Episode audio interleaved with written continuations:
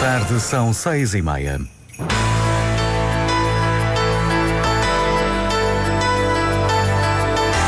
Antena 1 Madeira. Informação. A partir de janeiro, o transporte de estudantes até 23 anos e de maiores de 65 anos em autocarro será gratuito. O Governo vai injetar mais de meio milhão de euros nas sociedades de desenvolvimento para cumprir o acordo coletivo de trabalho. Câmara do Funchal quer duplicar as esterilizações realizadas a cães e gatos no próximo ano com apoio municipal. São assim os títulos. Diário Regional conta com Fábio Betancourt no controlo técnico. A edição é de Filipe Ramos.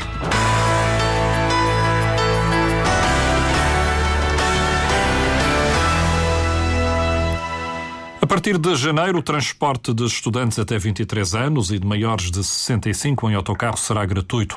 Para aceder é necessário fazer a ativação do serviço nas lojas da Marina, da Rua Artur Sousa Pinga e também do Anadia, de horários do Funchal, como explica o presidente da empresa, Alejandro Gonçalves. A única coisa que tenho que fazer é me deslocar a, um, loja da, da Horários do Funchal, do Anadia, ou na loja da Marina, e com acompanhado com comprovativo de matrícula para alterar apenas o perfil. E alterar o perfil e a partir de janeiro já não precisa pagar parte nenhum até 31 de agosto de 2024. Os passos serão também gratuitos para cidadãos com mais de 65 anos. Os utentes devem, nas mesmas lojas de horários do Funchal, atualizar o seu perfil através do comprovativo de morada e do cartão de cidadão.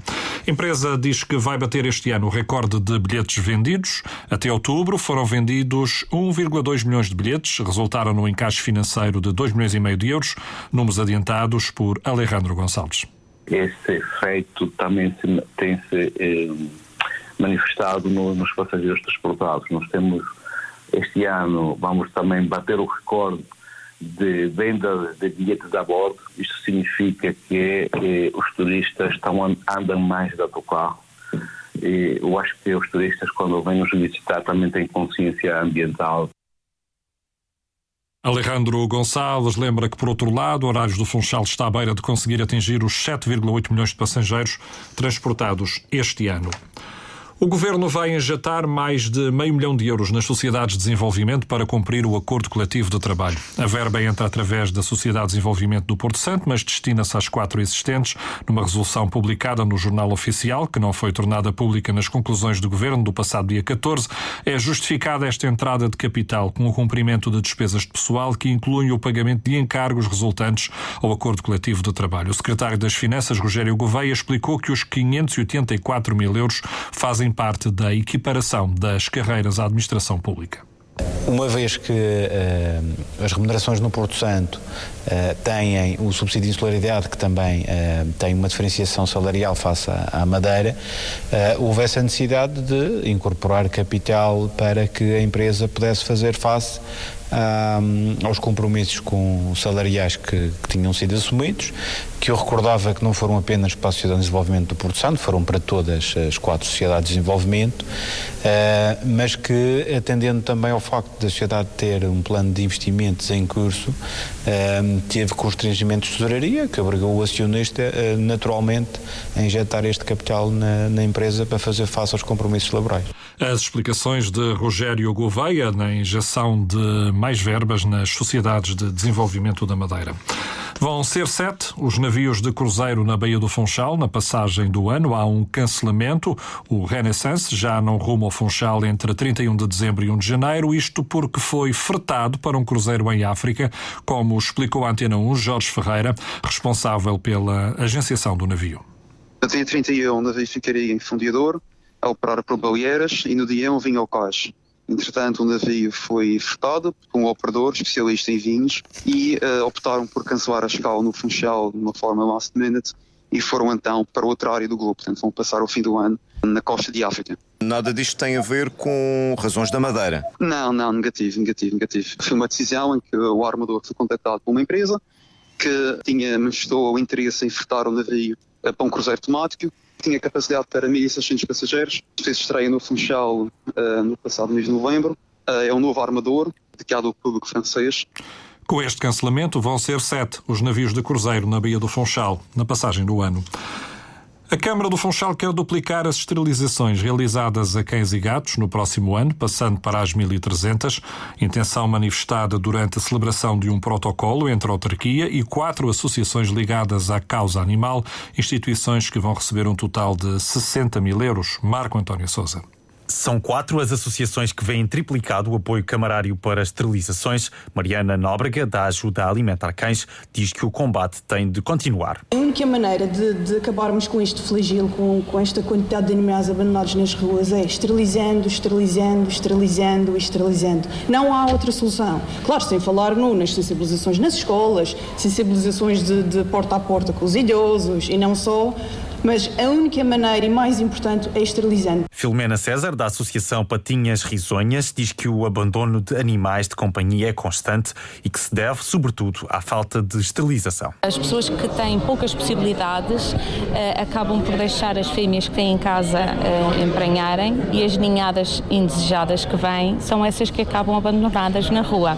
É por isso que o facto de estar aqui a receber esta ajuda é tão importante, porque vem acabar por ajudar, não vai resolver, não é? Eu penso que só daqui a muitos anos é que teremos um problema resolvido, mas é através das esterilizações que vamos tentar minimizar os abandonos. Consciente deste problema, a Câmara do Funchal pretende duplicar o número de esterilizações realizadas já no próximo ano, explica Pedro Calado. É um objetivo ambicioso, mas vamos passar de 600 em 2023 e queremos aumentar para 1.300 em 2024, em termos de esterilização.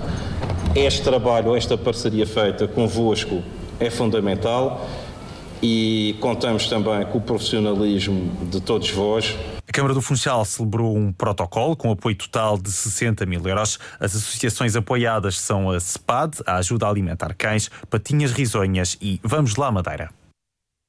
Este foi um bom ano para a Madeira, apesar dos reparos do Tribunal de Contas às finanças regionais, perspectiva deixada pelo Presidente do Governo.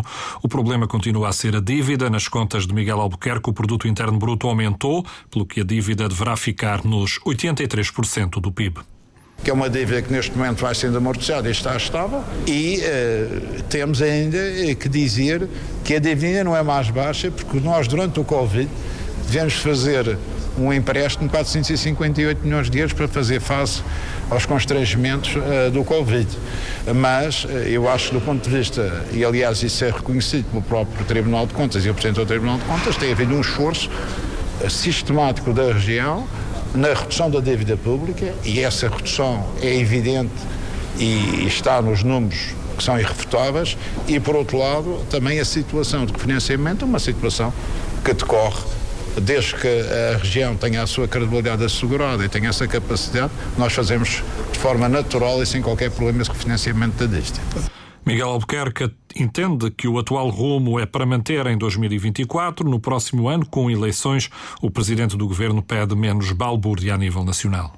O que temos que evitar aqui na Madeira é esta balbúrdia, temos eleições uh, de forma sistemática, como está a acontecer uh, no continente temos uma situação eh, de grande precariedade dos serviços públicos, a saúde, a educação, eh, a, a, justiça, tudo isto precisa de um governo que faça reformas e que consolide e garanta que o Estado Social em Portugal eh, vai cumprir as suas funções. Neste momento não está a cumprir. O Governo esteve a apresentar cumprimentos de Natal ao Presidente da Assembleia e também ao representante da República. O PCP quer que o Governo assuma o pagamento de 50% das propinas dos seus alunos no ensino superior. Segundo sucessivas medidas e aumentos, segundo Ricardo Lume, estes, estas sucessivas medidas e aumentos estão a colocar em causa o acesso ao ensino de forma igualitária e progressivamente gratuita. No entanto, e no atual contexto, com o aumento do custo de vida, com o aumento da inflação, eh, associado aos custos de insularidade, faz com que muitas famílias madeirenses continuem a ter dificuldades em manter os seus educandos no ensino superior. É necessário, no contexto nacional, prosseguir a luta pelo fim das propinas. E defender um modelo de financiamento adequado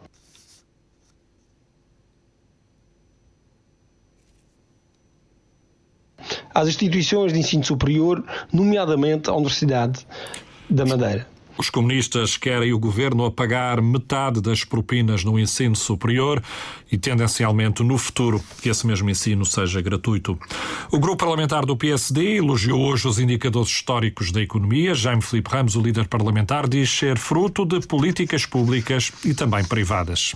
Vamos ter o maior PIB sempre na Madeira, mais de 6 mil milhões, é um recorde, mais de 14% relativamente ao ano de 2021, portanto, o que é um grande recorde relativamente a isso. Isso é revelador que há riqueza na região, valor superior, e isso é importante ter esse, esse, esse destaque. Também a questão do PIB per capita, nós estamos acima da média nacional, nós crescemos 4 mil euros num único ano, mais de 23 mil euros, o que é fundamental para que isso também revele que chega a todos, isso é importante, esta nota.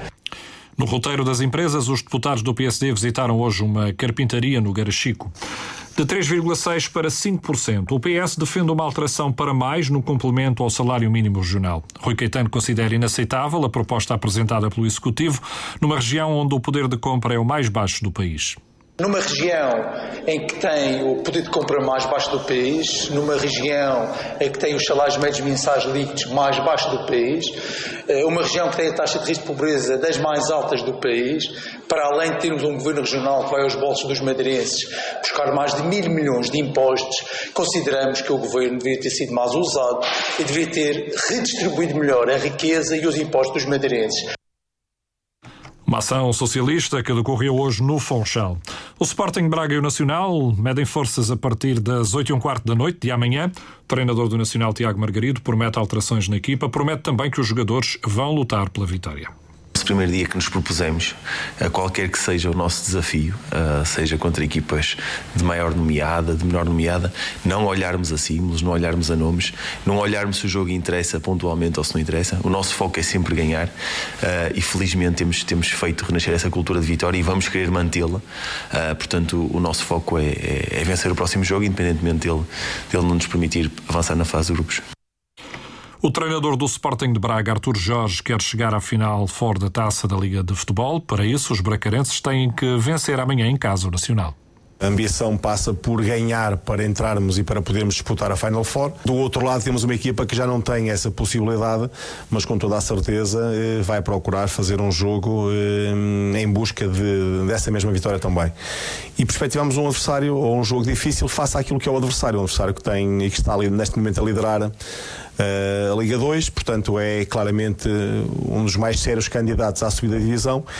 Creio que se se focar de facto naquilo que é essa sua missão, poderá ter sucesso e, portanto, eh, dentro daquilo que é uma equipa que tem feito um campeonato bom, esperamos por isso mesmo as dificuldades que teremos que ter pela frente. Braga Nacional, encontro amanhã a partir das 20h15 no Estádio da Madeira com o árbitro Miguel Nogueira, jogo que terá relato na Antena 1.